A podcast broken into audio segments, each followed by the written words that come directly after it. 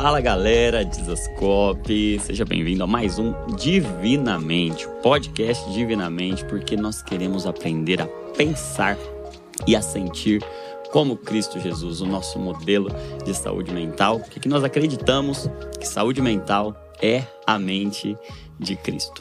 E hoje o tema é muito, muito, muito bombástico. Hoje nós vamos falar de batalha. Nós vamos falar de batalhas espirituais e batalhas emocionais. Tem um convidado demais, você não pode perder. Então, vem com a gente. Meu amigo. E aí, brother? Fábio Coelho. Finalmente. Eu tava sonhando com esse podcast aqui. Mas sabe por que, eu não tinha te convidado ainda? Porque eu não me considerava Para. digno de uma conversa assim com Sai você fora, sobre cara, isso. Sai fora. Mas aí Deus preparou, usou alguns anjos, Que isso, cara. já moveu o É um- mundo é- é um- espiritual. É um prazer estar aqui. Eu não sei nem se eu tenho nível pra gente conversar sobre Deus esse assunto. Céu. não. Eu mas, não tenho. Mas vamos lá. obrigado, Vai obrigado. ser amigo. muito bom. Eu tô muito feliz, viu? Obrigado bom, por ter aceito o convite. É nóis. E vai ser muito legal esse papo sobre essas duas Sim. temáticas que, por muitas vezes, podem convergir Uhum. e em outros momentos elas estão. Podem conflitar. É, exatamente. Elas podem convergir ou conflitar. Verdade. E vamos conversar sobre Sim. isso, né? Vamos bater papo sobre isso. E um, um- um- um entendimento que eu penso que é muito importante a gente chegar é que Satanás usa muito dessa confusão. Uhum. Porque o próprio Deus usava dessa tática em algumas batalhas contra os exércitos inimigos. Ele fazia aquele exército se confundir. Uhum. E a confusão fazia com que eles mesmos se agredissem ali, eles mesmos se destruíam. E quando a gente fica confuso também, sem discernimento do que é espiritual, do que é emocional, do que é físico, a gente também pode se autodestruir. O inimigo pode se, se valer dessa falta de discernimento, dessa falta de conhecimento. Com né? certeza, amigo. Então, meu amigo, começo com uma pergunta. Manda. Que sinais mostram que nós estamos diante de uma batalha espiritual e não física ou emocional? Legal, legal. Então, a primeira coisa que, que a gente precisa entender é que batalha espiritual para um crente não é um momento da sua vida. Hum, Batalha espiritual para um crente é a vida normal de alguém que está submetido ao senhorio de Jesus nesse mundo hostil. Então, todo aquele que está submetido ao senhorio de Jesus nesse todo mundo cristão está em batalha espiritual. que é hostil, ele está em batalha espiritual. Então não é que, ah, eu estou passando por uma luta. Não, o dia a dia de todo aquele que é crente é um dia onde o mundo vai te resistir, onde a, a- as ideologias desse sistema no qual Satanás é, é, é Deus vai resistir você, vai, conf- vai confrontar você. Então existe uma batalha que é externa, então existe uma luta contra potestades, é, principados, espíritos caídos, Satanás. Existe uma batalha contra o sistema desse mundo, contra essa ordem caída, que não é apenas. Eu não estou lutando apenas contra o diabo, mas estou lutando com, com relação a uma cultura que é, é uma série de comportamentos rebeldes ao Senhor, que o que está por trás influenciando essa cultura é o diabo. Então existe essa luta que é cultural, existe essa luta que é contra o diabo, mas também existem lutas internas. Uhum. Então eu, eu, eu- Paulo vai dizer em Galatas 5 que diariamente, constantemente, a minha carne está lutando contra o meu espírito. Então, você E é imagina. uma batalha espiritual. É, é batalha espiritual. Sim. O fato de ser interna não quer dizer que não é uma Uhum. batalha. Então, constantemente existe uma luta do espírito com a carne. Pensa, o pecado, ele abriu a porta da maldição da morte. Então, Adão, ele, ele não abriu apenas a porta da maldição da morte para ele, para o seu casamento, para sua família, mas Paulo vai dizer que, que o pecado de Adão afetou toda a humanidade. Então, por isso, todos pecaram. Então, pensa, todos nós que estamos em Cristo, que ainda não recebemos nossos corpos glorificados, isso só vai acontecer quando Jesus voltar, nós estamos lutando diariamente contra a carne. E além disso, também existe, Paulo vai dizer em Coríntios 10, 2 Coríntios 10, que nós lutamos contra sofismas, Uhum. estruturas de pensamento, fortalezas mentais que se levantam contra o conhecimento de Jesus. Então, olha a complexidade da luta. Uhum. Tamanho da batalha. Então, nós estamos lutando contra o diabo e seu império.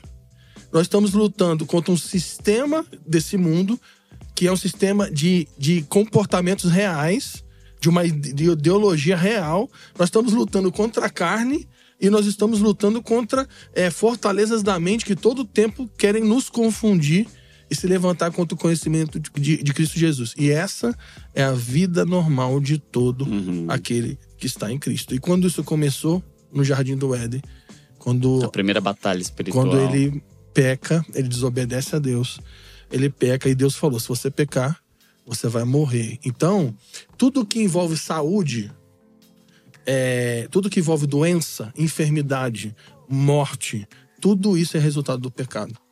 Então, às vezes as pessoas perguntam, mas por que que Deus permite o câncer matar uma criança? Não tem umas perguntas assim? Imagina, você é médico, você deve ouvir Sim. essas perguntas meio desesperadas. Por que Deus permitiu isso acontecer? Como um Deus bom permitiu algo assim. Então a gente precisa ser.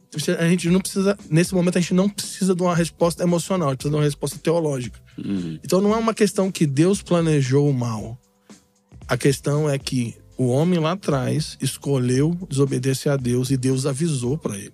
Se você pecar, se você desobedecer, se você comer do fruto que eu tô falando pra você não comer, você vai morrer. Então, a morte, todas as consequências da morte, elas são fruto do pecado. E por causa do pecado, nós estamos em luta até hoje. Fez sentido? Sim. Ou ficou complicado demais? a batalha espiritual não é um evento Não.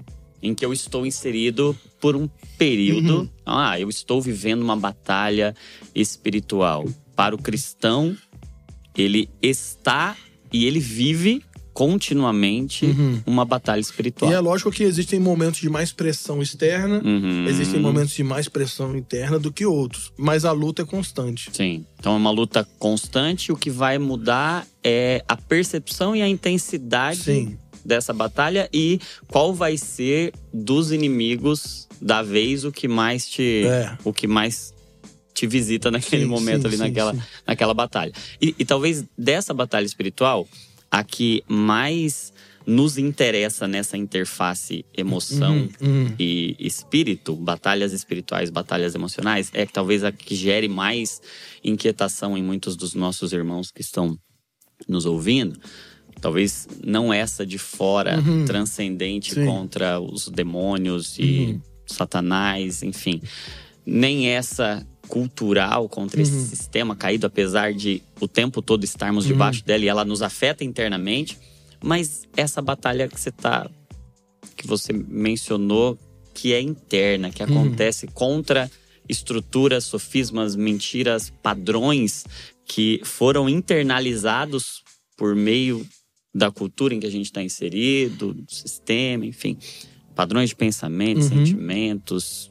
E aí, alguns deles vão estar muito misturados a transtornos, Sim. a problemas de saúde. E aí gera Aí começa a confundir. Aí né? começa a confundir, né? E aí dentro dessas confusões é onde muitos de nós e talvez muitos contextos eclesiásticos é, usam para alguns transtornos e se valem de, puxa vida, vamos fazer uma oração de libertação Uhum. aqui, vamos entrar numa batalha espiritual, vamos jejuar, orar e, e- e- enfim. E aí acaba entrando nessa zona de convergência e Conflito. e conflito. Para essa batalha interna contra pensamentos, Uhum. contra sentimentos, Emoções desordenadas. emoções desordenadas, traumas, feridas emocionais, estresse, estilo de vida ruim, sono prejudicado, Uhum. alimentação prejudicada, neurotransmissores desequilibrados, hormônios, enfim. Todas essas questões internas envolvendo agora a nossa fisiologia, nossa psicologia e nosso espírito. Como que a gente consegue discernir isso? Então, é esse. essa é a pergunta do milhão, né? Ela, a resposta para essa pergunta, ela é mística, mas ao mesmo tempo ela é prática. Por quê? Vamos, vamos, vamos, vamos olhar um pouco pro background, né? Então, é, por muito tempo você tem duas linhas de pensamento e as duas linhas são um pouco extremistas, né? Uhum. Você vai ter uma linha mais mística, de um grupo mais místico, onde todo transtorno era considerado demônio. Uhum. Então, todo transtorno era. Eu tô falando até de doença física, patologia. Uhum. Tem, chega no extremo que toda. Tem, tem gente que vai falar que toda. Se tem alguém doente, é porque tá em pecado. Então você vê o nível que, que é. É lógico que toda. De novo, né? Sim, Toda todas decorrem doença- do pecado. Vem do pecado, mas não quer dizer que se a pessoa tá doente é porque ela pecou e por isso aquela, aque- Uhum. aquela doença tem um endereço de um pecado específico que ela cometeu e se ela parar de pecar, a doença some. Uhum. Entende? Sim. Então, ah, toda doença é pecado, né? Enfermidade e tal. É, e aí você vai entrar em. E todo transtorno emocional também é pecado.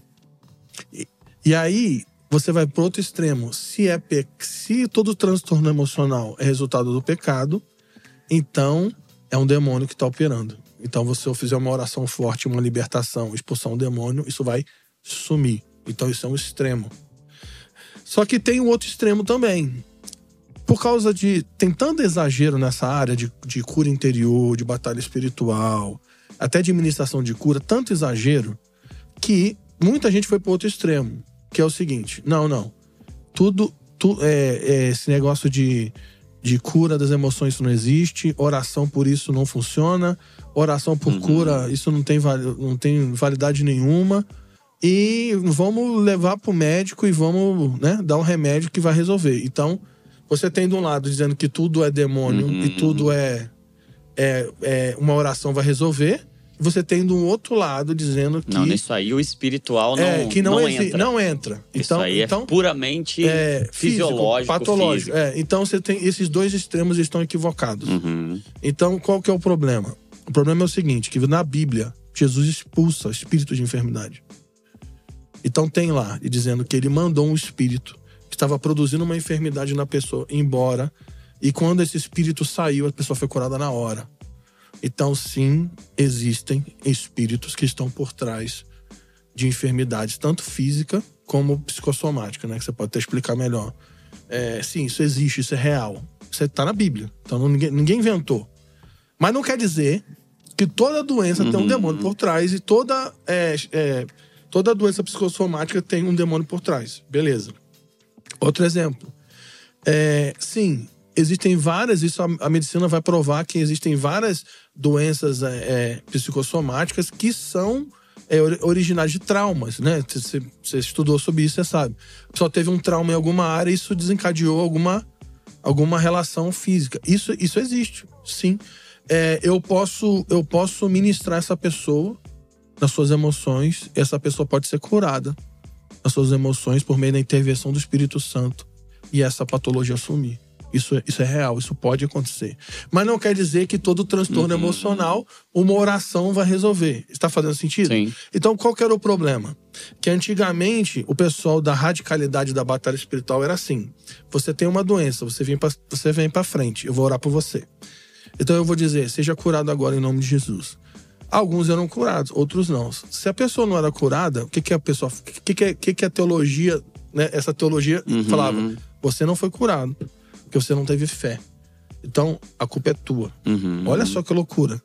Então a pessoa já tá doente. É um, um duplo peso. É o É. peso da doença e agora o peso de que você não tem fé suficiente para ser curado. Entende? Entende? Então, você não tem uma devoção, uma piedade, Uhum. você não é crente suficiente para receber a cura de um homem de Deus como eu. Uhum. Então, isso é um isso aí é um, é um, um problema teológico incrível. Aí eu, vamos É um pra, câncer teológico é um que mata mais do que a não, doença. Imagina, a pessoa sai mais doente que ela chegou. Exato. Então, vamos agora pro lado das emoções. Muita gente buscou ajuda por vários transtornos emocionais. E a pessoa chegava na igreja e ela ouvia que, que terapeuta era, era coisa do diabo, Uhum. que, que psiquiatra era coisa do diabo, que, que fazer. É, que ir num psicólogo isso era. Crente não vai em psicólogo, né? Sim, Imagina. meu psicólogo é Jesus. É, quantas, quantas vezes a gente ouviu isso? E você precisa de uma cura interior. Aí vinha, a pessoa orava, alguns eram curados, mas a grande parte não. Aí o que, que a pessoa falava? Você não se converteu. Você não, não, não. Você precisa se converter direito, você não tem fé. Então, por que, que eu dei essa volta toda para responder? O que eu creio?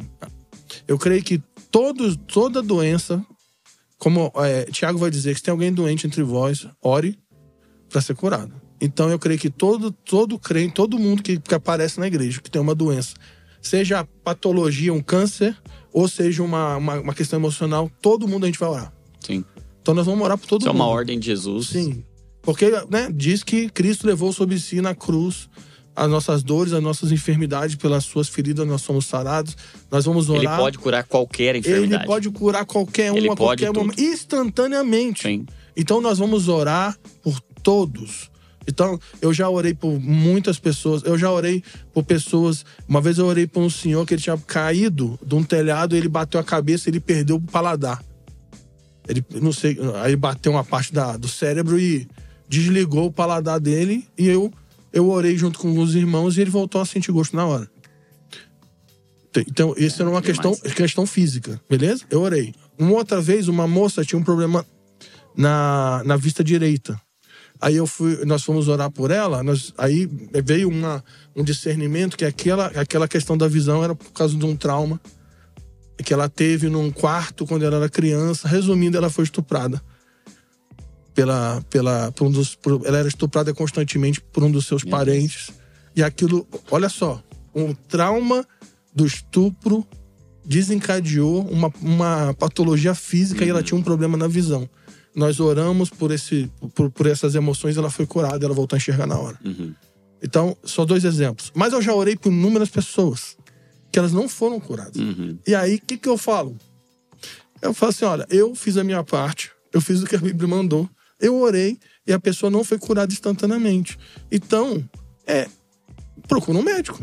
Sim. Então, é, é, então, eu acredito que a gente resolve essas duas questões. Eu orei por um, por um câncer. A gente tem casos aqui de pessoas próximas que têm câncer, a gente ora, estamos orando e vamos continuar crendo que Deus cura. Mas a gente não vai chegar e falar assim, ó, você vai no, vai no médico, Uhum. vai fazer o exame. Da mesma coisa, questões emocionais. Então você chegou com um problema, você com questões emocionais, vai procurar um terapeuta, vai procurar um profissional. Sim. Então, então E as duas coisas não, não precisam ser excludentes, né? Uma Sim, não precisa sim. excluir a outra. E também não quer dizer que eu vou parar de orar, né? Sim, exato. Eu vou iniciar o tratamento, não vou parar de orar. E vou iniciar um processo de oração, vou orar, vou jejuar, vou buscar. Não significa que eu precise abandonar qualquer tipo de, de tratamento, E né? nós, nós precisamos ter essas du- duas coisas em mente. Nós continuamos crendo que Deus é poderoso para curar qualquer doença, qualquer enfermidade, qualquer questão E emocional. um tratamento não diminui Deus, né? E Deus pode usar um médico. Sim, Deus pode usar um terapeuta. Pode- o processo de Deus pode ser instantâneo, Exato. mas pode não ser. Sim. Então Deus é soberano, Deus tem os seus caminhos. E eu não vou ficar aqui dizendo, ah, Deus vai usar essa doença para te ensinar alguma Exato. coisa. Não, não, não, não vamos ficar criando é. um monte de, de, de, de, de desculpa. Não, é o seguinte: Deus, a gente vai orar, Deus cura, e às vezes a gente não vai ver isso. E, às vezes é, Deus vai usar por Sim. outros meios e a gente crê em pessoas profissionais para isso. E aí tem duas coisas que eu queria falar, e aí queria. Uma, uma queria te ouvir com a tua visão. A primeira é bem é um pouco mística, que nós nós cremos nos carismas do Espírito, nós cremos no poder do Espírito Santo, nós cremos nos dons do Espírito Santo. E um dos dons mais importantes nessa área, na minha opinião, é o dom de discernimento de espíritos. Uhum. Porque muita gente fala de dom de língua, né, dom da fé, dom de cura, mas o dom de discernimento de espíritos é o dom mais importante aqui nesse caso. E o que que é o dom de discernimento espiritual? É a tua capacidade de discernir a fonte por trás de uma ação. Então, é a capacidade de entender, por meio do Espírito Santo, o que está por trás Uhum. de uma ação ou de um discurso. Por exemplo, se uma pessoa chega com uma doença, essa doença pode ser, pode ser uma patologia física, que se desencadeou por uma questão física, pode até ser, é, é, é, quando fala que vai- vem de pai para filho, pode, pode ser Sim, genética. genético, genético. Pode ser uma, um- um- um- uma, uma enfermidade que, que foi gerada por um trauma. Isso pode ser real. Mas também pode ser um espírito de enfermidade. Uhum. A pergunta é: como é que tu sabe se o que está por trás dessa doença é uma patologia física, é um trauma ou um, um- um demônio? A única maneira de saber é por meio do Espírito Santo. Então existe uma maneira da gente buscar no Espírito como é, ministrar essa pessoa da maneira mais eficaz. E aqui tem a observação que eu quero te ouvir. Nesses últimos anos, nós temos visto muitas pessoas com problemas emocionais. E a gente não está falando de pessoas lá fora, a gente está falando de crentes. E outra, a gente está falando de crentes maduros, pessoas espirituais, líderes, é, sérios. Então não é uma pessoa que não tem devoção, que não ora, que não conhece a Bíblia, que não. Não. Uma pessoa que tem que lidar com questões. Com o seu caráter muito provado É, na sua vida com Deus como testemunho Mas- da sua piedade. Né? E teve vários eventos na sua, na sua jornada Sim, que vão se desencadeando e o seu o homem interior ele é afetado. exato. E a gente. E, e isso, uma hora, essa pessoa tem que parar para lidar com isso. Sim. Isso é real. E isso não diminui a espiritualidade da pessoa. Então, para mim, uma das coisas mais importantes que a gente precisa hoje é começar a treinar um grupo de, de- é, um grupo de pessoas que trabalham na área da saúde cheio do Espírito Santo. Uhum. Você entende? Então a gente precisa de terapeutas, psiquiatras, médicos, é, todo tipo Porque de. esse tipo de discernimento, de habilidade, ele não se aprende na faculdade É. Não, de medicina, nem na residência em psiquiatria, nem na faculdade de psicologia. Mas a falta do conhecimento em medicina, Sim. em psicologia, em psiquiatria vai limitar muito Não, aquele que tá cheio do Muito. Espírito Santo, mas É. ele não consegue ter o discernimento emocional e fisiológico. Porque né? eu posso orar até um, eu posso orar e eu posso ir até um lugar, professor. Uhum. Eu posso orar, mas assim, eu não sou, eu não sou médico, Sim. eu não sou terapeuta. Então vai- eu posso ir até um lugar. E, e a importância da pluralidade. Isso. De que talvez o meu discernimento enquanto profissional, médico, enfim, especialista na, na saúde emocional, ele vai depender do seu discernimento espiritual pra gente talvez sentar junto ali, orar junto e buscar. E eu trago a minha parte, a minha visão, aquilo que Deus me deu de discernimento, e você traz o que Deus te deu de discernimento. E talvez grande parte dessas questões que, que são essa zona cinzenta aqui, Uhum. e que a gente vai ter dificuldade, esse discernimento ele vai ser coletivo, né? Como Sim, você prega sobre, sobre esse corpo profético Sim. que sim. é coletivo, talvez o discernimento ele precise dessa pluralidade e precise de homens e mulheres de Deus cheios do Espírito Santo inseridos dentro do contexto da saúde, que é o, é o que você está falando. A gente caminhar na direção de construir esse corpo que é completo Yes. que tem é, é, profetas cheios do Espírito Santo, médicos Sim, cheio do Espírito Santo. cheios do Espírito Santo e que são proféticos e que são apostólicos e, e- e que vão caminhar na direção de uma igreja saudável, né? Porque havia um discurso, né? Que é o seguinte: antigamente, não, o evangelho é suficiente. Uhum. Beleza. O evangelho é suficiente para salvar. O evangelho é poder para salvar. Só que é real. A pessoa pode receber o evangelho.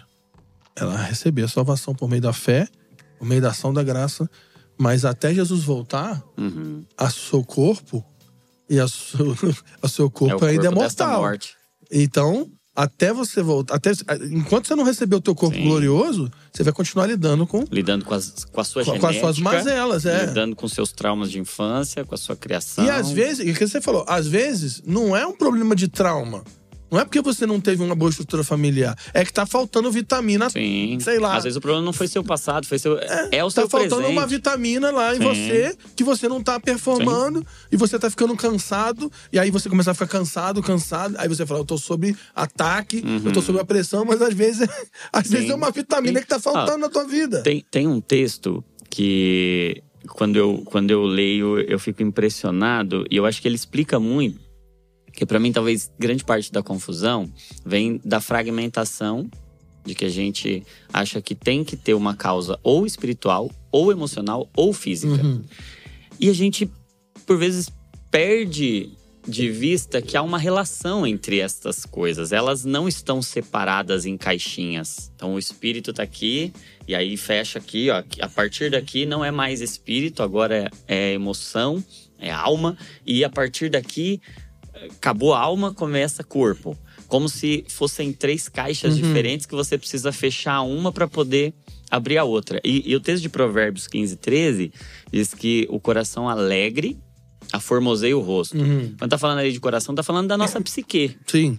É, tô falando do homem interior, tá né? falando desse homem É. interior. Aformoseia o rosto, ou seja, o que acontece no homem interior se manifesta no homem exterior. O coração alegre aformoseia o rosto. É a lógica psicossomática. É o que acontece na psique, se manifesta no soma, que é o corpo. Então, por que, que você é tão bonito assim? O rosto formoso? Porque o seu coração, Uhum. ele tá bem cuidado, porque o coração alegre aformoseia o rosto. E a gente vê essa relação. Um coração mais bem cuidado, um coração que tá mais saudável. O semblante, ele, o, o físico, o corpo, isso vale tanto para o bem como para o mal. O coração que tá mais abatido, mais angustiado, mais entristecido, o, o rosto mostra, o brilho do olho muda, Uhum. os ossos. Aí a Bíblia vai falar muito dessa expressão, os ossos ficam mais secos. Uhum. E isso é, é- é um, é um símbolo de força. A força fica menor, fica mais fraco. Porque o coração, o interior afeta o exterior. Mas a continuidade do, do texto diz que o coração abatido oprime o espírito. Uhum.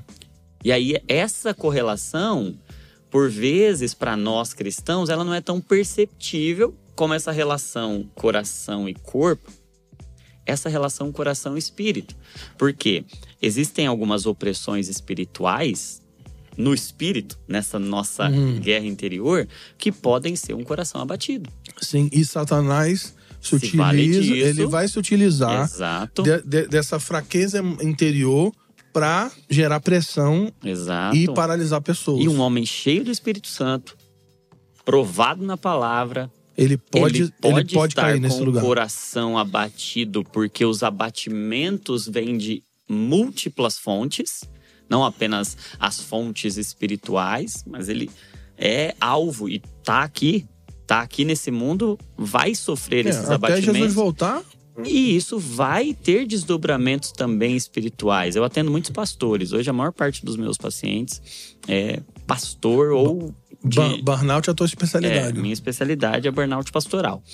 E muitos pastores lidam com esse cenário que você me trouxe e a primeira implicação é que a minha vida espiritual começa a ser afetada. Uhum. Então, o pastor, ele tá com um quadro depressivo, ansioso, com burnout, é muito comum que a vida devocional dele comece a ser afetada.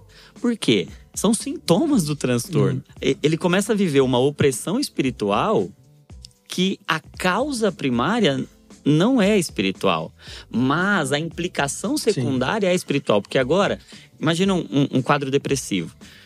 O que começa a acontecer? Perda de prazer. Uhum. Então, o, o pastor vai para oração, que é um lugar de prazer, que ele sempre teve prazer, e agora a sensibilidade dele ao prazer está diminuída pela depressão. Aí ele vai orar e não sente mais a mesma coisa. Ele vai na igreja, ele vai pregar, ele vai ministrar, enfim, ele vai cumprir com o ofício dele ministerial e com a vida sacerdotal dele com Deus, e ele não sente mais o mesmo prazer. E não é porque Deus não está lá ou porque ele não está lá. É porque o órgão da sensibilidade dele está adoecido. Então ele sente a espiritualidade no corpo. Você sente a presença de Deus e, obviamente, é um processo espiritual, mas você sente no corpo. Mas você sente a satisfação Você de estar sente, diante dele. E essa satisfação, ela é biológica. Já tem estudos mostrando que quando a gente está diante. E a neuroteologia é um campo da neurociência que fica estudando os impactos de manifestações espirituais no nosso cérebro. Doideira isso aí. E aí, olha que legal, coloca lá em ressonância magnética funcional uma pessoa orando e o cérebro dela muda. Uhum. E ela tem descarga, ela tem liberação de dopamina, ela tem liberação de prazer. Ela tem uma resposta biológica. Agora, se essa biologia, se esse cérebro tá doente, aí o homem de Deus não consegue desfrutar disso. Então, primeiro, ele vai achar que ele tá com um problema espiritual, porque ele não consegue mais orar. Uhum. Ele vai ler a palavra, ele não tem concentração, ele não retém. um- um- a, a memória dele está prejudicada, a atenção está prejudicada, a concentração está prejudicada. Enfim, ele começa a ter desdobramentos espirituais que parecem que, poxa vida, eu tô com um problema espiritual sério, eu não consigo orar, Uhum. eu não consigo ler a Bíblia. Mas pode ser um coração Sim.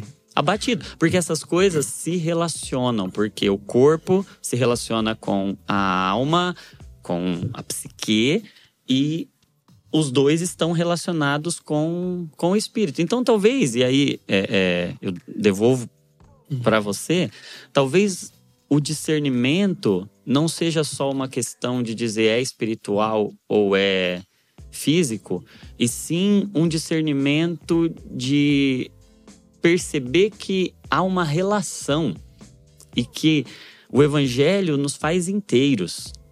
E ser inteiros é justamente ter essa capacidade de eu vou orar e fazer tudo que está ao meu alcance espiritualmente. Mas eu não vou ser negligente também com o que é fisiológico, porque talvez Deus hum. esteja querendo fazer, em alguns dos casos, como fez com Lázaro. Ó, vocês tiram a pedra e eu ressuscito. Uhum. Tirar a pedra é essa postura natural. Uhum. É o que é físico, é uma pedra. Mas a ressurreição é algo espiritual. Só Deus podia fazer é porque, a ressurreição. É porque muita gente ficou presa num tipo, um pensamento que é teológico, que é o seguinte: não, eu tô buscando aquilo que é espiritual. Aquilo que é alma Uhum. É, é, ruim, entendeu? Uhum. Já viu? Quando ah, fulano tá na alma. Sim, é isso é almático. É, isso aí é almático, é... como se fosse ruim. Exato. Ou se não, não, isso aí é, é tá na carne. Mas uhum. pensa. Como se a matéria fosse ruim, né? É, Coisa dos gnósticos assim, não, lá. Não, é, é, assim, não. Eu tô esperando o meu espírito, Deus, Jesus me levar meu espírito pro céu e o meu corpo e as minhas emoções vai ficar aqui na terra, porque isso. isso é ruim. Mas, mas não é isso que a Bíblia diz. A Bíblia diz que no último dia vai tocar a última trombeta e os corpos vão ser transformados. Então a salvação vai ser plena, não, é, é espírito, é, alma e corpo. Então o meu, o meu ser integral ele, é, ele vai experimentar o poder da, da ressurreição de Jesus e vai ser salvo.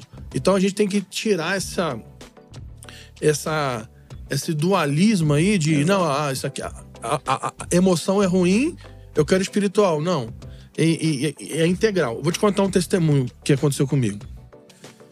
Eu, eu, eu faço parte de uma geração de, de, de caras, assim, ministros, que tinham uma ideia na cabeça, ideia de Chirico, mas a gente tinha. Que era o seguinte: nós precisamos crescer na nossa devoção, na nossa piedade, porque eu preciso crescer em entendimento uhum. acerca de Jesus. Então, na nossa cabeça, o que isso significa? Preciso trabalhar muito, preciso orar muito, Preciso... Passar noites e noites em claro, é, buscando é, revelação. Aí, aí, aí, tu chegou. Aí onde que vai dar nisso? Você ficar madrugadas e madrugadas física. e madrugadas lendo vários livros que a maioria eu nem lembro o que, que eu li. É, lendo Bíblia loucamente. Uhum. Sabe aquela leitura que você não sabe, você não tá nem mais computando? Sim. Você só tá passando o olho, né? Você não tá absorvendo nada. Mas, mas na cabeça é quanto mais. Aí você recebeu muito vinho, mas estourou é, o odre. Quanto mais eu te orar é, consumir, ler e, e, estudar, mas eu vou estar pronto para ministrar. É. Então a gente, a gente tinha essa. Então, assim, na, na, na, na nossa cabeça, nossa geração, ser espiritual era alguém que acordava 5 horas da manhã para orar. Entendeu? Porque, o, né, porque é o espiritual, que o cara que acorda cedo para orar. E aí o cara dorme tarde. Resumindo, você vai ver uma geração de ministros que dormia 5 uhum. horas por dia, 4 horas por dia. Por quê? Porque de dia você tem um monte de coisa para fazer. Sim. E a galera entrava na madrugada para ficar estudando, orando e lendo a Bíblia. Que uhum. parecia ser, não, olha como esses caras são espirituais.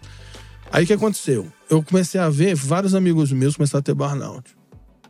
Vários. Mas assim, foi de uma hora para outra, assim, vai. Parece que foi uma estação do burnout, né? E foi antes da pandemia. Não foi na pandemia. Não foi o fenômeno não, da pandemia, não foi, né? Foi antes. É porque a pandemia só acelerou um processo é, que já vinha acontecendo. Que já, já, né? E aí a galera começou a ter burnout, burnout, burnout. Aí eu falei, caramba. Aí o que aconteceu?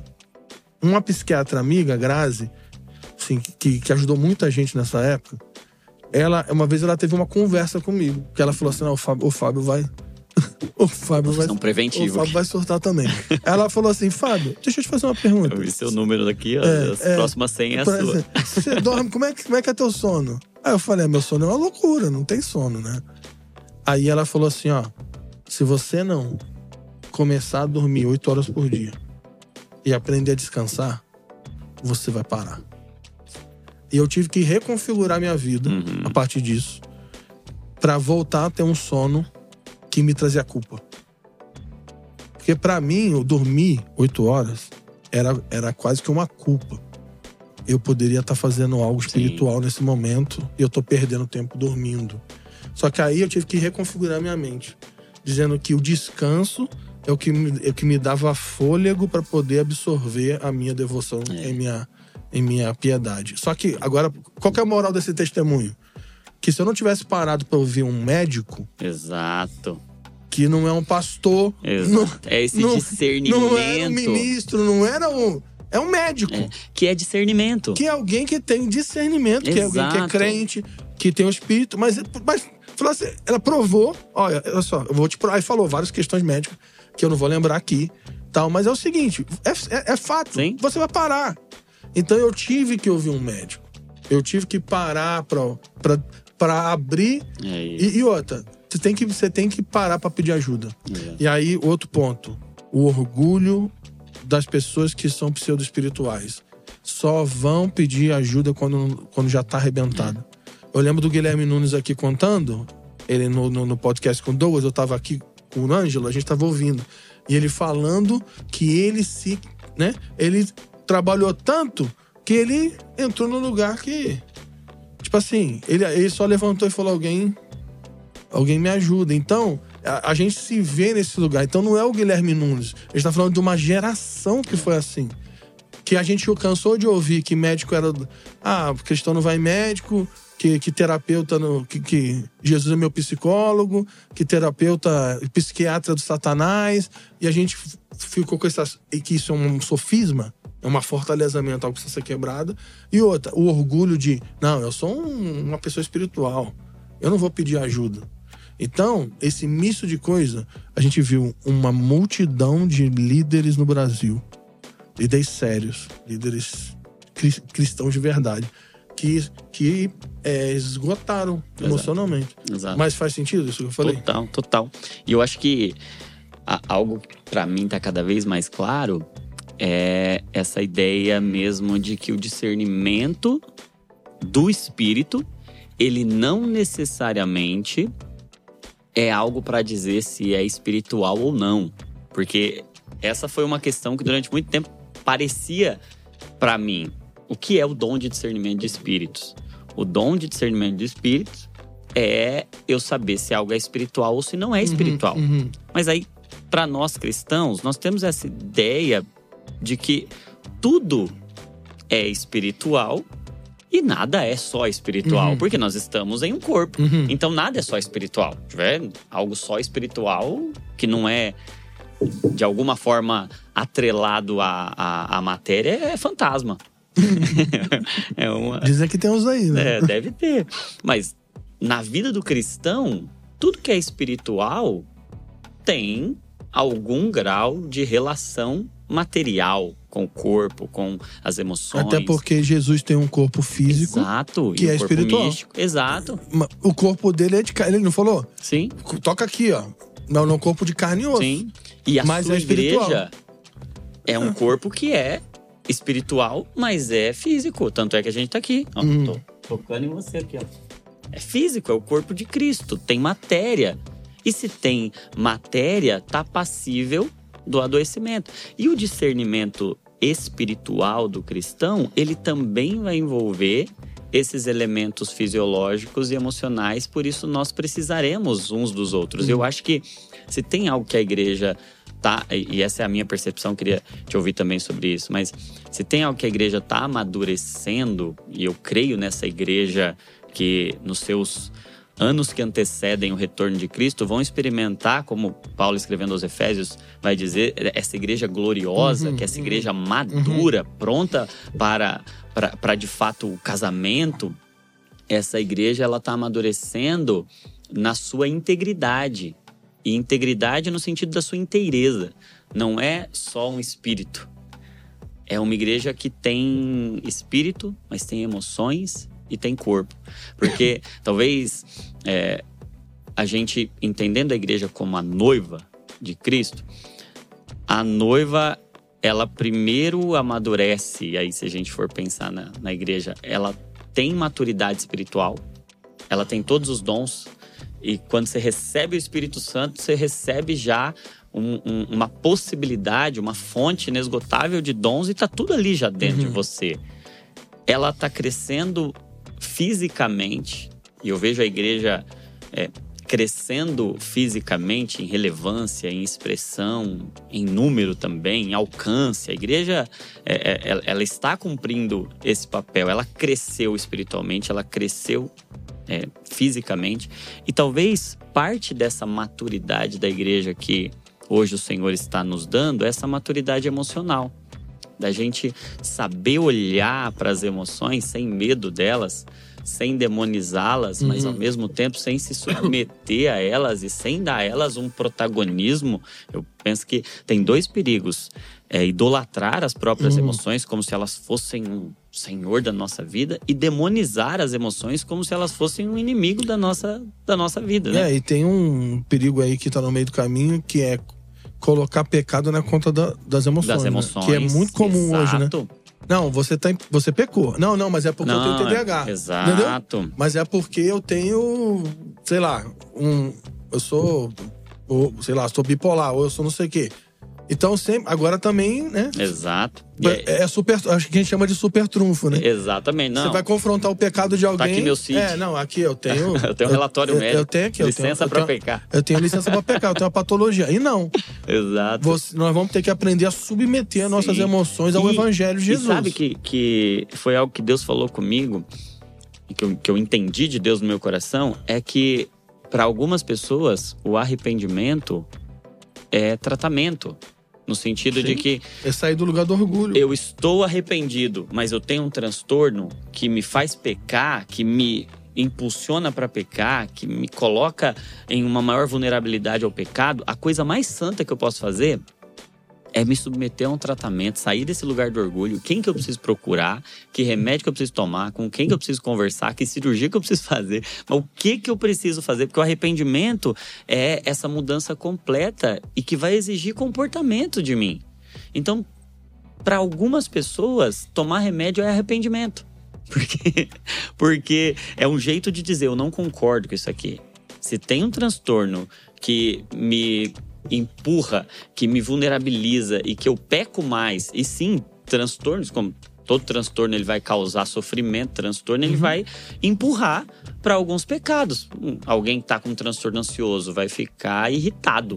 E aí essa irritabilidade pode ser um, um, um, uma explosão que te faz agredir, ser violento, ser abusivo. Então, mas aí fica a pergunta: isso, isso, tá, isso tá me levando ao pecado. O que eu preciso fazer? Exato. Para não entrar nesse e lugar da ira. O arrependimento é. é, eu não concordo com isso, eu confesso, e aí eu acho que o texto de Tiago, ele, ele é muito significativo nesse sentido, porque Tiago diz, né, confesse isso. a Deus para você ser perdoado mas confesse uns aos outros para ser curado. É. E quem sabe essa confissão uns aos outros não é você buscar todo tipo de ajuda humana, porque esse uns aos outros é isso.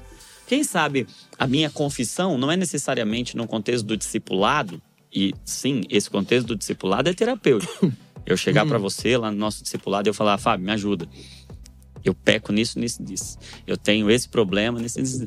Mas também é confissão e aí você pode me, me instruir e falar assim, Johnny, já que você tem esse pecado aí, já que você tem esse problema e ele tem um, um, uma condição clínica, é tão, tão importante quanto confessar para Deus e confessar para mim, você confessar para um profissional então, e se mas, submeter a todo tipo mas de isso é tratamento. É todo esse é um processo de humilhação. Exato.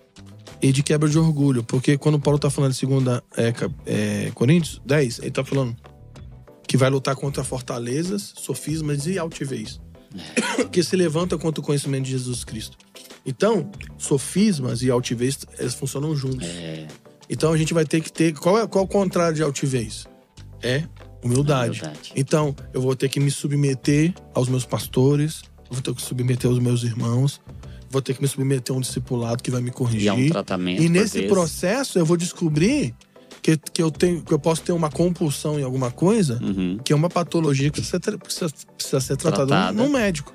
E que é parte do discipulado e do arrependimento tratar. E por isso que para mim, isso aí é uma coisa que para mim é uma máxima. Daqui para frente, e eu acredito que toda equipe ministerial precisa ter um profissional de saúde cheio do Espírito Santo, que vai trabalhar junto com a equipe pastoral. Sim para poder direcionar esse tipo de, Sim. de questão. Porque a gente não vai ficar dando tiro em. dando esmo, né? Sim. Essa ideia do corpo, né? De que eu preciso de você, porque você carrega uma parte do discernimento e você E a gente não tá mim. diminuindo o evangelho, a gente não, tá jeito dizendo nenhum. que Jesus não cura, a gente não tá diminuindo o poder da comunhão nem do discipulado. A gente tá dizendo que tudo isso pode levar a um processo de cura mais profunda É, de pessoas que vão ter que ir é, buscar tratamento. Sem dúvida. Porque, de novo, vou repetir para ficar claro. Antigamente, quando a gente orava por alguém que tinha uma doença física e ele não era curado, o que, que essa pessoa fazia? Ia no médico. Quando a gente orava, orava por uma pessoa que tinha um problema emocional, o que que fazia com essa pessoa na igreja? Nada. A pessoa ficava ali na É. igreja esperando acontecer alguma coisa para ser curado sober- soberanamente. Sim. E ela precisa procurar tratamento. Sim. Vou contar um último testemunho, né? Não, Eu tô- último não. Tô contando, tô Quero contando mais, vários. pelo menos mais três. Uma vez, uma vez me chamaram, tô num culto. Fábio, vem aqui que tem um menino tá endemoniado. E tá quebrando a casa toda. Aí eu peguei, saí do culto. Aí um rapaz foi lá comigo, foi lá e falou: pô, tu tem que ir lá porque. Vai lá comigo, porque o menino tá endemoniado quebrando tudo. Ou vai lá comigo, foi aí que eu fui ingênuo. Aí eu vou contigo, pô. Então vou. Você vai comigo? Vou. Então vamos junto. Cheguei lá, beleza. Aí cheguei lá, o circo já tava armado.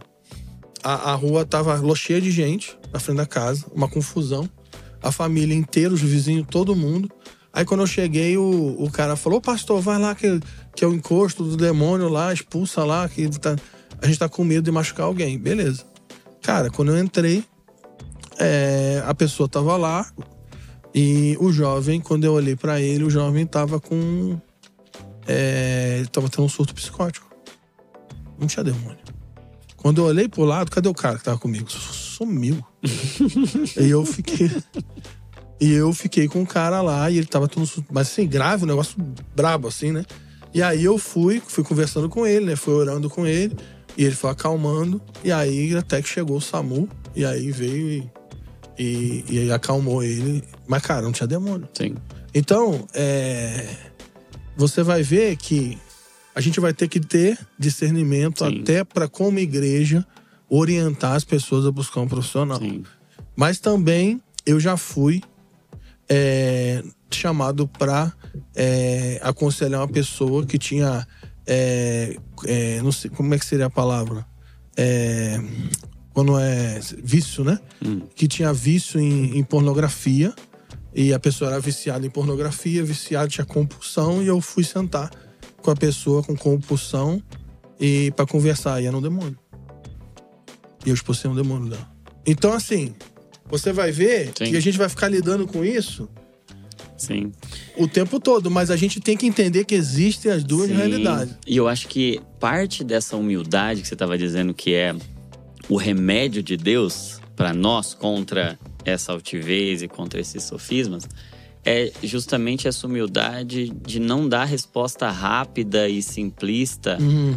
de, ah, isso aí é demônio ou ah, isso aí Porque eu já vi isso é antes. compulsão, É, porque não- eu já é, vi isso é, antes. Que a minha experiência não vai É definir. isso. Como médico, a tua experiência. Sim. O que você tratou ontem é diferente do, do cara que você vai ver. Imagina. Exato. Cada indivíduo vai ter a sua história. É. E eu acho que uma coisa que Deus está querendo despertar em nós, até usando esse, é- é- essa onda de adoecimento ministerial que a, gente, que a gente teve, é ampliar e aprofundar a nossa percepção e a nossa sensibilidade a esse problema.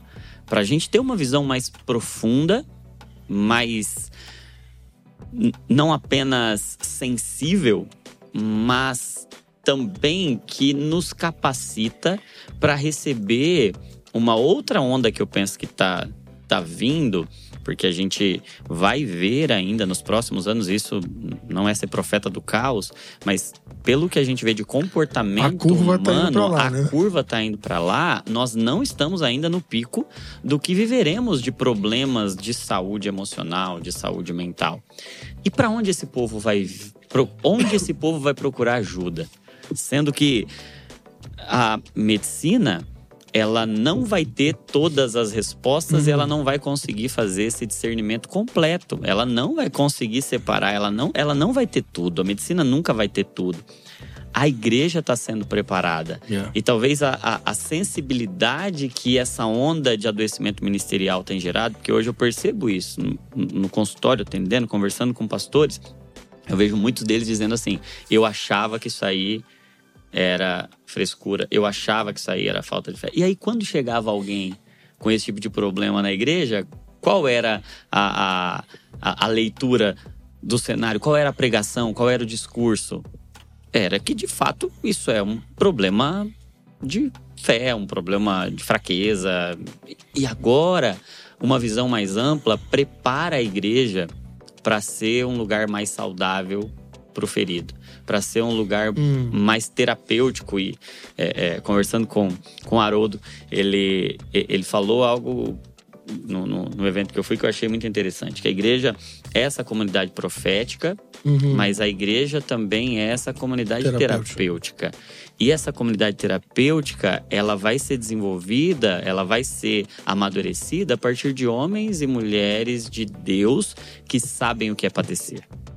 Como Cristo, uhum. lá em Isaías 53, é, é apresentado como aquele que conhece profundamente, que sabe o que é padecer. Talvez essa onda de adoecimento que a gente viveu e, e, tem vivido entre homens e mulheres de Deus tem nos ensinado a padecer para poder acolher agora e pelas feridas do corpo de Cristo, pelas feridas do cristão, a gente oferecer cura é. para aquele que está vindo à igreja ferido também. E a gente ter essa compreensão mais ampla do discernimento, de que nós precisamos uns dos outros. E aí, é, é, para a gente caminhar para o final, mas eu queria que daqui para o final tivesse pelo menos mais duas horas ainda de conversa, só para a gente. Mas talvez grande parte da nossa batalha espiritual é uma batalha pela reconciliação entre o espírito e o resto. E não a separação. Talvez haja uma batalha, e aí eu queria te ouvir nesse sentido. Há uma batalha entre espírito, alma e corpo, e talvez o ministério de Cristo da reconciliação não esteja querendo trazer paz para esse lugar de batalha? Então, isso vai acontecer um, quando Jesus voltar, isso é um fato. Ele, nós vamos re, é, receber corpos glorificados, corpos gloriosos e imortais é, plenamente santos e plenamente habilitados para ver a glória de Deus. Isso vai, vai acontecer. Mas o que acontece é que é, no, o nosso homem interior, o nosso espírito, ele foi salvo, foi regenerado. Mas o que vai acontecer é que nós vamos ter que aprender dia a dia a submeter nossas emoções e o nosso corpo ao senhorio de Jesus até que chegue aquele dia. Uhum. Então, isso é uma conversão diária. Não é que a gente vai estalar um dedo e vai assim, eu aceitei Jesus e agora meu corpo, a minha carne já foi abatida, minhas emoções foram totalmente mudadas. Não. Isso não vai acontecer.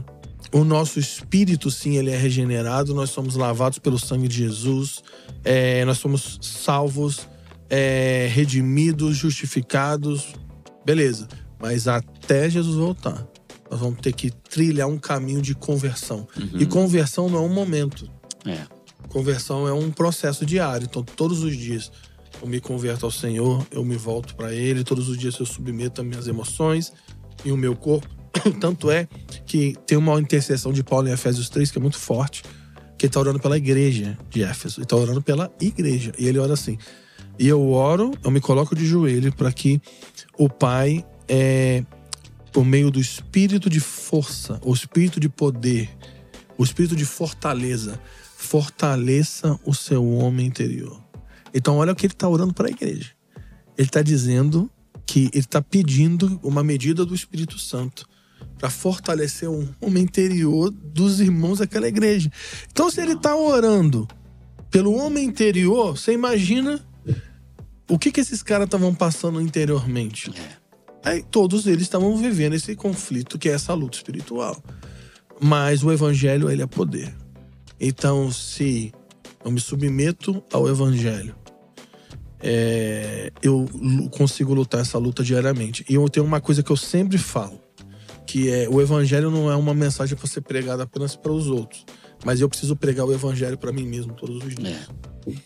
Eu preciso relembrar o evangelho, porque quando você vai para Efésios 6, o que que é a armadura de Deus? Que fala assim, ó, revestir toda a armadura de Deus para lutar contra o diabo e vencer no dia mal. Então o que que é, sei lá, é fé, salvação, a palavra da verdade. Então, o que, que, o que, que é aquele revestir? O que, que Paulo está dizendo? Se revista do evangelho todos os dias. Então, a obra da cruz era suficiente para nos salvar, sim. É, todo aquele que se submete ao Senhor de Jesus é salvo pelo seu sangue, sim. Mas nós estamos vivendo um processo de conversão diária até que chegue o dia Uhum. do Senhor. E nós vamos ter que aprender a lidar com isso. Sim. Assim como Jesus teve que aprender a lidar com os conflitos e as resistências, tanto do diabo quanto do sistema Uhum. da sua época, e conflitos até conflitos os interiores, Sim. que ele teve que. Mas no No Getsemane ele tá ali. Ele viveu o ápice do que é um ele- conflito imagina, interior. e, com, e até com os traumas familiares. Sim, Porque tem versículo que os irmãos dele estão querendo tirar ele de lá. Você lembra? sim. Não, você tá maluco, sai daí. Não. E ele tem. Olha só, ele tá passando por conflitos na família, conflitos com, com o mundo, conflitos com o diabo e conflitos com ele mesmo. E assim como ele desenvolveu uma vida piedosa que teve que lidar com esse sofrimento, porque ele foi aperfeiçoado por aquilo, por meio do sofrimento, nós vamos ter que aprender a trilhar esse caminho até o dia do Senhor Sim. qualquer evangelho que diz vem para Jesus e pare de sofrer é um falso evangelho e quem prega isso é uma seita. Porque você lembra o que, que Deus fala para Ananias quando ele. Ananias não fala assim: ó, vai lá, porque Paulo tá lá, você vai orar por ele. Ele não vou, não. Pô, Paulo veio aqui para me matar, eu vou lá fazer o quê? Ele fez: não, vai. Eu escolhi ele, porque eu vou mostrar para ele. O que importa é sofrer pelo meu nome. É. Então, assim, sofrimento, li- lidar com sofrimento faz parte de alguém redimido. E essa, esse falso evangelho que diz que quem, quem está sofrendo, está em pecado, é demônio, isso aí é seita, isso é falso evangelho, isso não. Isso não. Se fosse assim, Paulo estava endemoniado, pô. Sim. Tanto Sofreu. que ele sofreu. Pô, Você vê lá o currículo então a dele, gente né? vai ter que lutar essa luta diária e constante até Jesus voltar. E quanto mais eu tiro os olhos dos meus conflitos, do meu passado e de tudo que está ao meu redor, e eu volto os olhos para Jesus, mais Sim. o, o meu homem interior, minhas emoções, a minha mente é santificada e fortalecida no Espírito. Sim. Fez sentido? Sim, Ficou muito total. místico. Não, meu Deus do céu. E é uma batalha pela minha vida Sim. e não contra, né? E pela sanidade pela também. sanidade. E, e eu até queria, eu, eu sei que eu já tô exigindo bastante do seu horário aí, mas Tu tá me devendo um almoço, touro, tá me devendo um jantar no Touro Negro. Mas enfim, é, essa batalha que não é, na minha visão, e eu, e eu queria ver o que você pensa sobre isso, não é uma batalha contra as minhas emoções, mas é uma batalha pelas Sim, minhas emoções. sim, contra a mentira, contra Sim, os sofismas, sim. contra a altivez, contra o mundo, contra o diabo, contra os demônios, mas não contra Sim. a minha biologia, Não. porque eu sou feito de Deus, da, da matéria de Deus, imagem e semelhança dele. E ele quer, de fato, resgatar as minhas emoções para ele. Quando diz que levando cativo todo o pensamento à obediência de Cristo, não é para você aniquilar o seu pensamento, é para você trazê-lo, acolhê-lo e trazê-lo para Cristo, para ele chegar a, a essa obediência, né? E, e isso que você disse do sofrimento, de como o sofrimento é o método de Deus para aperfeiçoar o cristão, essa visão, talvez esse discernimento de que, sim, alguns problemas de saúde podem ser espirituais no sentido de ter uma ação demoníaca, tem espírito de enfermidade. Pode ali. acontecer. Mas existem alguns Hum. problemas de saúde também que podem ser, inclusive, aí com muito temor eu, eu, eu quero dizer isso e queria te ouvir. Existem problemas de saúde, como o espinho na carne de Paulo, que pode ser um, pode ser um problema de Uhum. saúde, a gente não sabe o que é. Eu ia te perguntar o que que é espinho na carne. Sei lá.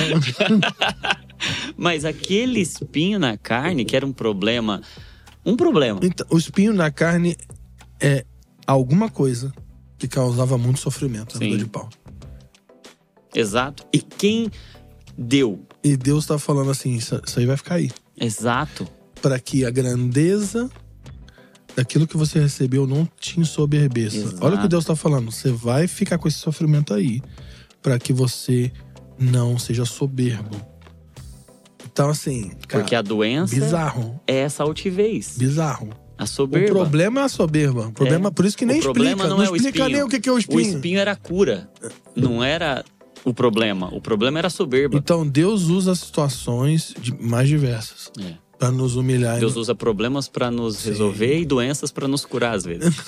Deus usa situações das mais diversas É. para nos colocar de volta Nesse lugar da nesse humildade. lugar da humildade. Isso é um Exato. fato.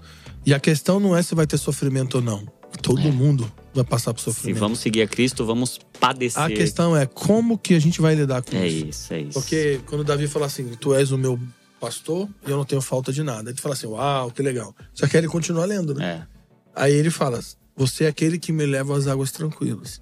Então, se eu tô diante das águas tranquilas, ele é o meu pastor, eu não tenho falta de nada. é. Mas você também é aquele que me conduz no vale da morte. Então, se eu tô no vale da morte, você é o meu bom pastor, Sim. por isso eu não tenho falta de nada. E diante dos meus inimigos, você está comigo. Meu cálice transborda e, e você unge a minha cabeça com azeite e tal. A questão não é se vai ter morte ou inimigo. O texto não está dizendo que vai ser água tranquila o tempo todo. Uhum. O texto está dizendo que tem uma hora que, tem- que você está nas águas tranquilas, tem uma hora que você está no vale da morte e tem uma hora que você está diante de inimigos. É. A questão não é onde você está, a questão é se o Senhor é o seu bom pastor. Então, o fato de eu me submeter ao Senhor e Jesus não quer dizer que não me isenta de ter problemas. É que ele me sustenta em todos os momentos. No final do Sermão do Monte, a última coisa que ele diz é o seguinte: as tempestades vão vir. Os, os ventos vão soprar e as águas vão transbordar e vão vir sobre todas as casas. Mas a casa que tiver fundamentada sobre a rocha não será abalada. Então ele está dizendo que a tempestade vai vir sobre o mundo inteiro. A tempestade vai vir sobre todas as casas. A questão não é se, se a tempestade vai vir sobre minha vida e a sua. Não, o Johnny é santo, não vai vir. A dele, né? Já não ora tanto, né? Tem esse cabelo, faz luz no cabelo, irmão ali, né? Então, ah, não, entendeu? Então, não. Sim. A tempestade vai vir sobre o mundo. A questão é: quem no meio da tempestade está fundamentado sobre a rocha? É isso. Então, assim, se eu pudesse, se tem alguém nos ouvindo que está passando por algum nível de sofrimento, seja emocional, físico ou, ou qualquer, qualquer questão familiar, a minha oração é: não é que Deus te tire todo o sofrimento. A minha oração é: toma as palavras de Paulo. Que o Espírito Santo, o Espírito de poder venha sobre a sua vida agora e te fortaleça o seu homem interior, para que seu, suas estruturas interiores sejam fortalecidas pelo Espírito Sim. da graça, para que você possa é, glorificar a Jesus e passar por esse Em vale, meio porque Ele é o teu pastor. e até através É. do sofrimento. Porque não diz que você para no vale da morte, né? Ele diz que você passa, né? É, Então você passa pelo vale. sim. Então, vamos, vamos aprender a passar pelo vale. Amém. E Amém. Jesus é o nosso bom pastor. Amém. E eu queria que você orasse essa oração de Paulo, que você liberasse isso pela igreja. Eu sei que Amém. vai ouvir gente aqui de todos os contextos e talvez de muitas partes do mundo, para que essa oração de Paulo, essa busca de Paulo, ela fosse também a nossa busca, fosse o nosso clamor. E antes de você orar, eu sei que muita gente está percebendo aí a, a, a necessidade de amadurecer a visão, de ampliar a visão sobre essa relação e essa maturidade da igreja, sobre batalha espiritual, batalha emocional. E você escreveu o Princípios da Batalha Espiritual, que é Que é mais ou menos isso que a gente tá falando aqui, Sim, né? exatamente. É um best-seller do Amém. universo cristão. E eu escrevi o Divinamente. Não, esse é um best-seller real. que- não, esse aqui não. Esse aqui não. Esse aqui tem que ficar embaixo aqui, ó. pra- Nada.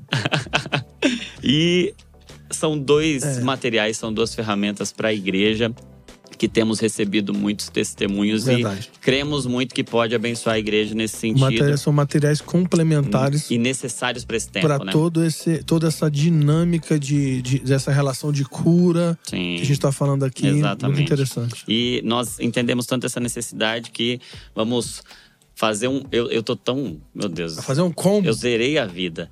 Fazer um combo desses dois livros, Princípios da Batalha Espiritual e o Divinamente, vão estar por apenas R$ 79,90 no link aí na descrição. Aproveita, E aí gente. você vai levar o livro do Fábio Coelho e o meu livro Divinamente e vai ampliar essa sua compreensão e, sem dúvida nenhuma, o discernimento seu e da sua comunidade, do seu contexto aí de igreja.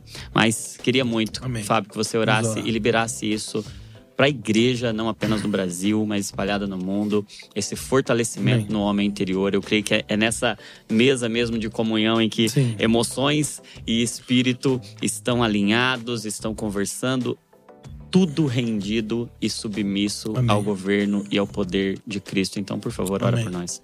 Pai, nós te agradecemos por, pela, pela mesa, pela comunhão, pela amizade. Agradecemos pelo Evangelho de Jesus Cristo, que é poderoso para salvar, pela obra da cruz. Te damos graças pelo sangue que nos purifica de todo pecado, que rasgou o caminho de volta ao trono da graça. Pai, eu oro agora por todo aquele que está ouvindo a minha voz, que o teu espírito de poder, o espírito de fortaleza, o espírito de força possa é, vir sobre nós como igreja nesses dias.